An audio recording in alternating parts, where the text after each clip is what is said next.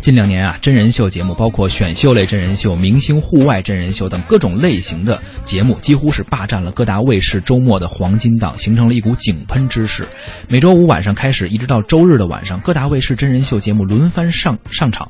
哪家卫视说，如果您没有一个能够撑门面的真人秀节目，可能出门都不好意思跟其他卫视打招呼啊。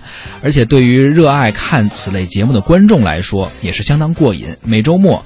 呃，十几档不重样的真人秀节目，连直播带重播，加上网络点播，如果您一周末都宅在家里不出门，就靠看这些节目，基本上就可以度日，感觉毫无压力。不过，真人秀节目非常的火爆，与此相对的呢，也是各种各样的质疑声。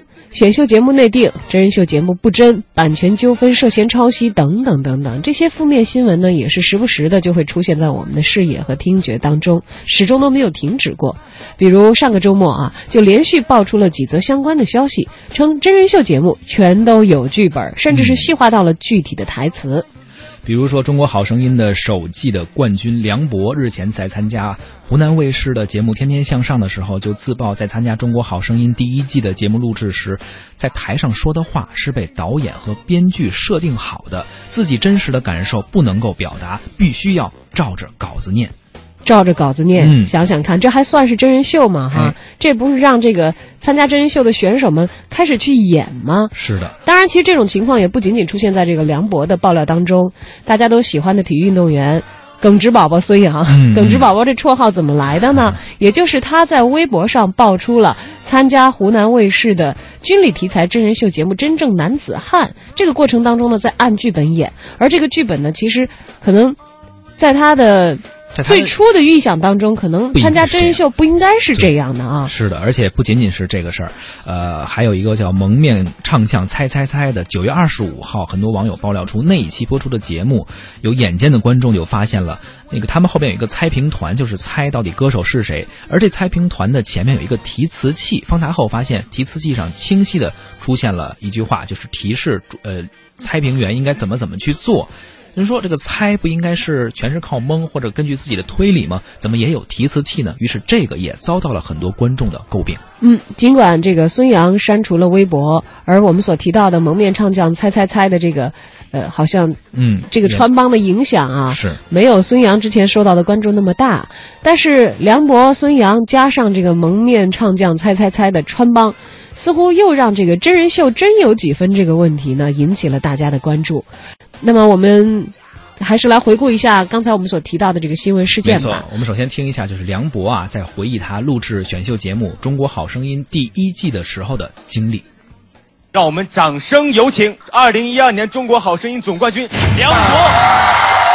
我们其实都是电视台的啊，导演啊、编剧啊，总会说你你得。说的特别的打动人，是啊。你们有没有遇到过，就是编剧啊或者导演说不能太平淡，不能太平淡了啊？我基本天天，对，因为导演就说你唱歌什么的这我不管，因为我刚开始的形象是我记得唱那个《长安长安》的时候是拿了一把琴嘛，拿了一把吉他。但那时候跟我说说，你得到第一把吉他的时候是什么样的感受？是怎么回事？我说我第一把吉他是我那个过生日的时候，家人送给我的。啊，嚯，他们听高兴了吧？高兴了。哎呦，我我家人给的啊。然后就说你拿到吉他什么感受？我说我特别开心。那那不行，你得形你得形容一下嘛。形容。然后就说，我给你写个稿子。当我拿到我人生中的第一把吉他的时候，我浑身的什么颤抖，我都酥麻了。我当时也挺。其实挺麻闷，肯定不能这么说。我也没什么问题，我麻什么？哎，这就是我们听到梁博在上这个《天天向上》这个节目，湖南卫视的节目，当时被汪涵挖了个坑。这汪涵不愧是电视圈里边的挖坑高手，也正是因为他抛出了这样一个问题。他说啊，哎，我们都是做电视的，有时候啊，编导、导演都可能说你说的得特别打动人才行。于是汪涵就问梁博说：“当时他参加活动的时候，有没有导演、编剧对你说，你不能说的太平淡？呃，你家里有没有什么哎一一些非常感人的事儿？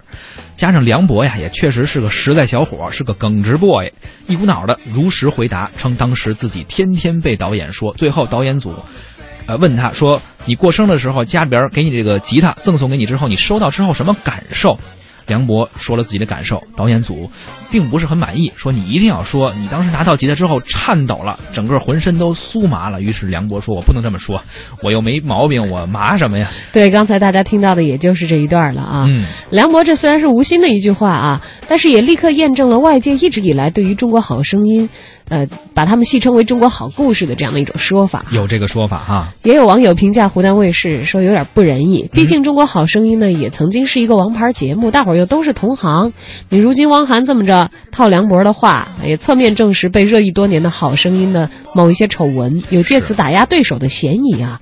但是话说回来啊，湖南卫视自己的节目制作套路又何尝不是这样呢？对，如果说其他的节目，比如像《中国好声音》，如果是一个好编剧写了一个好故事，那湖南卫视的某些节目，那绝对堪称是一个编剧界的老师傅写了一本名著，套路绝对是他们是最强的。这个湖南卫视。说回湖南台啊，他们的真人秀节目《真正男子汉》受到了很多这个观众的关注，也很多观众也都是这个真人秀节目的死忠粉了。没错，啊，也有一些吐槽，这都挺正常的啊。毕竟嘛，综艺娱乐型的节目，要是没有人来争论的话，对，对可能意味着你并不红。总是伴随着各种话题，而且都说嘛，人红是非多，节目火了呀，这个也有时候会招黑，确实是这样。而主创人员这次开始自己吐槽，对这个是不是招黑呢？还是说真的是有什么内幕在里面呢？孙杨之前就呃发了一个微博。他这不算吐槽，他是属于是内部人员，所以应该算是爆料，甚至是拆穿内幕了。嗯，真正男子汉是一档由湖南卫视打造的明星军旅题材的纪实类的真人秀节目。奥运游泳冠军孙杨呢也参加了这档节目。他在十月二十八号的傍晚却发起了微博感慨，说很多人和我说真人秀重点在秀，你得要按照剧本来演，但是我不信，我觉得做人做事还是真诚点来的坦荡。尤其是面对军旅这种神圣的主题，怎么可以用演的方式来对待呢？然而我，然而当我认真做自己时，却遭遇了一而再、再而三的被忽悠，怎么破？感觉心好累。这是他微博里的原话。说完这句话之后呢，还艾特了一下节目组。呃，尽管说啊，他在炮轰节目组之后，马上把这个微博删掉了，但是。还有很多网友认为，孙杨毕竟你不是演员，之前没有参加过类似的节目，炮轰这件事情应该是有感而发。我们看看艺人们都是怎么说的啊？嗯，张继科说，对明星们来说呢，按大大纲来走是比较容易的事情，但是体育圈的运动员也许会对此有一些不适应。被要求即兴作诗的张继科就曾经在节目上暴露出，其实他现场作诗。那些诗啊，不是现场做的，是提前准备好的。就他可能确实有这个能力，哎，平时也喜欢写个小诗，但是在上真人秀节目的时候，大家即兴导演我给你立刻命题，可能考虑到说他这个现场效果还是有个提前准备。包括演员孙艺洲也说，他参加我我去上学了这个节目的时候啊，发了个微博说，真人秀是由真人和秀这两部分组成的，呃，没有人。可以控制你一言一行，因为你是个真正的人。但是你的性格呀，它会有一个在节目中的塑造。所谓秀，就是说要有看点、有笑点、有泪点，必须得有这个秀的过程才能够好看。他说呀，真人秀剧呃真人秀节目不算是有剧本，但是起码得有一个大纲，要照着这个大纲来往下捋，才能够让这个秀。在呈现上能够完成啊，没错。赵丽颖也这个讲过，说真人秀当中有真的成分，当然也有秀的成分。她说上节目有台本，还是演戏自然。哎，他个人更喜欢演戏，更喜欢这个自然点。规定的就是按照这个剧本走的这种情景。是是是，陈佩斯老师啊，曾经有发表这这么一个点评，说《中国好声音》的评委说他们什么呢？说这些人表演的真好。啊！此外，他还赞叹说，评委之间呀，能做的那种呃，跟跟真的一样的那种默契，这个连艺术家在舞台上可能都表现不出来的这种效果。哎，而说到刚才我们提到的另外一档真人秀节目《蒙面唱将》了啊。呃，他们的这个评委的表现也是这次露出马脚的一个关键。每期节目有六位艺人戴着各种奇奇怪怪的面具上台演唱，由大张伟、陶晶莹、ella 等人组成的猜评团和全场的观众来猜测唱将的身份。区别于其他的歌唱类节目的特点呢，就是歌手的身份是未知的，而猜评团和观众猜测歌手身份的过程呢，也是吸引观众的重要的看点。而在九月二十五号播出的节目里呢，细心的网友发现了猜评团面前有提词器。上头居然有剧本有台词儿。明明猜这个过程应该是最大的一个看点，可是已经不是在推理，不是在猜了。你有台词儿提示大家去引导，你去演一个在猜的人了，变成是是是。当时呢，刚刚唱完的蒙面歌手被猜评团和观众怀疑说有可能是张靓颖或者是张碧晨，而在答案揭晓之前呢，猜评团面前的提词器上清晰的写着一句话：沈南反驳张碧晨唱歌翘小手指头。意思就是让猜评团嘉宾沈南来混淆视听，引导评委猜测的一个方向，而其他的猜评团的成员和主持人呢也会展开配合。没错，我们来听一听啊，他这个现场当时的情景。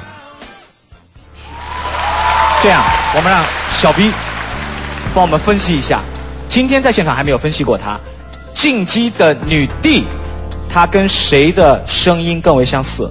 经过分析，结果相似度，张碧晨八十八，张碧晨有可能哦，张靓颖八十七。我敢确定一点，他不是张碧晨。为什么？因为呢，我们合作过很多很多的节目和演唱会。他唱歌的时候，包括我们在 KTV 里唱歌的时候，他有个毛病，永远改不了。什么毛病？就是他小手指 永远是朝天冲。哎，我问问，张碧晨唱歌一直是这样的吗？没错，他唱歌自己在带天线，对不对？她做游戏。哎，刚刚猜到说那个张碧晨唱歌的时候小手指要朝天冲，这个就是沈南，他就是接到了这个提词器的提示，于是开始引导大家说这个人不是张碧晨。对，你要听广播节目，你觉得哎没问题啊，那你配合视频看啊，他是在念词儿啊。是质疑和批评的话不必多说了，很多吐槽啊、谩骂在网上已经铺天盖地了。呃，当时很多人就说这个。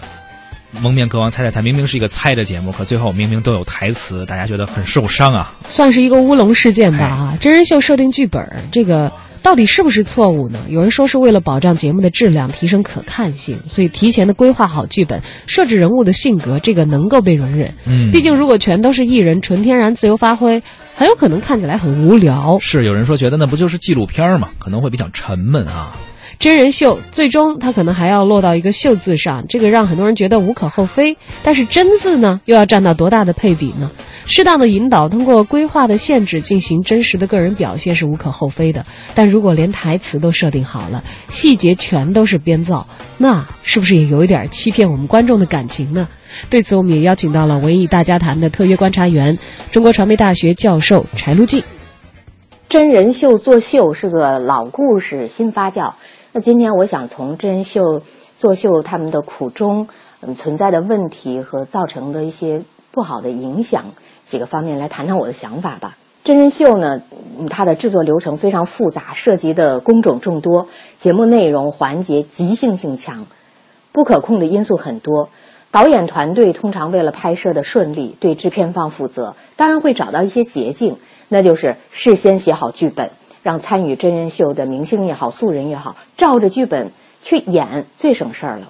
而且他们也认为，也比那些没有冲突和效率的即兴随机拍摄更有效果。早期的真人秀节目认为题材和形态是最重要的因素，现在呢一窝蜂却变成了抢明星，谁家明星够大腕儿、够多，就一定能够保障收视率。当制片方把努力的方向转向抢明星，导演团队要把画面拍得更抓人眼球的时候，他们也许就无力顾及故事的逻辑和细节的真实了。另外呢，导演团队编故事的理念和情节设置的审美太老套，也比较单调。他们制造的冲突很简单直接，感情色彩基本上就是煽情。缺乏对复杂人性的观察和体验，表现人们的感情时也缺乏层次感，缺少色彩。当大家一窝蜂、头脑发热的追逐一个热点时，下意识的就会排他。那些煽情的、匪夷所思的、激发观众厌恶或怜悯的强烈的感受，会占据人们的情绪，会激发热烈的反馈，形成话题，造就新的热点。制片方要的就是这种市场竞争态势和舆论裹挟的力量。他们会越发的开掘触发观众痒点和痛点的话题桥段，变本加厉。就像我一段时间特别喜欢吃辣，越辣越不怕，唯恐不够辣，其他食物就索然无味了，还恨不得什么菜都要添一勺辣椒进去。长此以往，我就忘记了食材本来的味道和质感，甚至不再珍惜食材天成的真实。导演团队让明星们作秀演的时候，大概内心也是很坦然的吧？你们不应该介意呀，而且你们应该演得很好才对呀。真人秀节目其实不同于新闻发布会或者是走秀，明星秀一会儿，塑造一会儿完美形象也就过去了。真人秀节目一拍就是几十天呢，拍摄的过程就是明星的一段现实生活。就是一个规定的社会情境啊，有些明星面对各种各样相对真实的情境时，就是想表现真实的感受。可是，要么就被观众诟病，要么与导演组就发生不愉快。比如说《花儿与少年》中的许晴就是一个典型。第一季真人秀节目播完之后，骂声铺天盖地。当然，也许你认为这就是一种火，的确是。但是许晴本人，也许她很委屈，也有点寒心吧。其他的明星呢，看到这个，兴许就懂得了前车之鉴，亦步亦趋的塑造好一个好人的形象。也许呢，导演组歪打正着，就找到了这么个槽点，要求一些明星在某些时候，你偏得扮演这种有争议的角色才好。无论怎样，明星无法真诚的选择做自己。那么我说到的。不好的后果其实就是，假如说这种合谋是能够取得双赢的话，那么有损失，损失最大的是观众。我们不再相信那些泪水，那些欢喜，我们都冷冷的旁观。虽然说电影、电视剧，甚至是真人秀节目，都只是我们娱乐生活中的一小部分。虽然我们也不会将艺术的真实就全当真，但是观众。还是希望在这些文艺制品中看到真诚的态度，在娱乐和审美的层面，以真心换真心吧。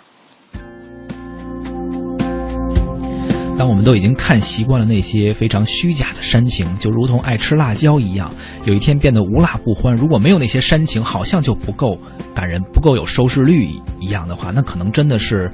全都是套路了，对你的味觉可能也会因此而改变。其实，对于真人秀节目，我们时常在这些关于真和秀之间的配比的话题之间，来回的来回的摇摆。嗯，呃，当一个真人秀取得成功的时候，可能你从这个主要的商业利益的获得方来看，他可能对于真伪的要求没有那么多。当然，像导演组对制片方负责，怎么能够最方便的方式、最快捷的方式达到最好的效果？他就满足了，能够挣钱有收视率就 OK 了。但是对于真，好像真的是来自观众的要求。就像柴老师刚才说的，最后受伤害的是谁？是观众。我是一个真人秀的非常非常冷淡的一个观者。嗯，就如果我不是在一个很被动的情况下的话，我很少主动的去看，尤其是国内的这些真人秀。嗯，可能正是因为，呃，略略的知道一些业内的操作，我觉得如果要去看这样的一个剧本的话，那我就好好的去看制作精良的美剧好了。没错，就是如果我们要看演。就像赵丽颖刚才我们引用的她那句话说，还不如演戏。那你去好好的看，她的规定情境就在一个演戏的这个要求当中拿出来的一个作品。是的，我们来看一看听友的留言啊啊！王小果举了两个例子，一个是芒呃湖南台的一年级，当时佟大为做导师，觉得连真人秀都不像，感觉像偶像剧一样。还有北京台的跨界歌王说，当时有一个演呃升到演播室的那么一个过程，就决定他是否能升上去，觉得那个编的好假。因为刘涛当时在第一场就被大家诟病嘛，说唱都没唱就把他放了，唱的比他好的直接被刷下来了。他不是没上去嘛啊。后来你看到最后知道了，说如果刘涛在那场被刷下来，他们这季的冠军怎么办呢？你在第一季就出现意外的话，所以其实这个可能也是这个争给秀让路这种无奈的情况。没错。观众摇头啊！啊，寻龙王爷也说了，说观看真人秀主要就在于一个“真”字，如果编造的痕迹太多的话，只是让人看故事，那就不叫真人秀，叫编人秀或者叫骗人秀，更加坦白啊！啊，当然也有看得开一点的听友说，就是秀而已。吃瓜群众表示，关注其中喜欢的元素就好了，不能太当真。嗯，当然这是一种这个观看的态度，较真一点也是一种观看的态度。对，真人秀，真人秀嘛，我们还是希望更多的它能够变成一个真。人秀，而不仅仅是真人在秀。